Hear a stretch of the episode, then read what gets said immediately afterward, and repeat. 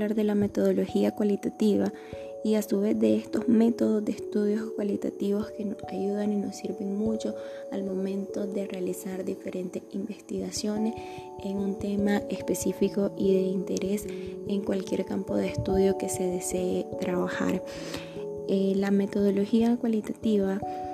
a lo largo de la historia se ha venido eh, estudiando y al mismo tiempo se han llegado a numerosas clasificaciones pero todas ellas coinciden en que la investigación cualitativa se trata nada más que de recopilar datos no numéricos mediante distintos experimentos. Y podemos concluir con lo estudiado a lo largo de este espacio que estas variables tienen una gran relevancia en el estudio y en la investigación del campo de la psicología entendiendo que las variables cuantitativas explicarán todos aquellos fenómenos que tienen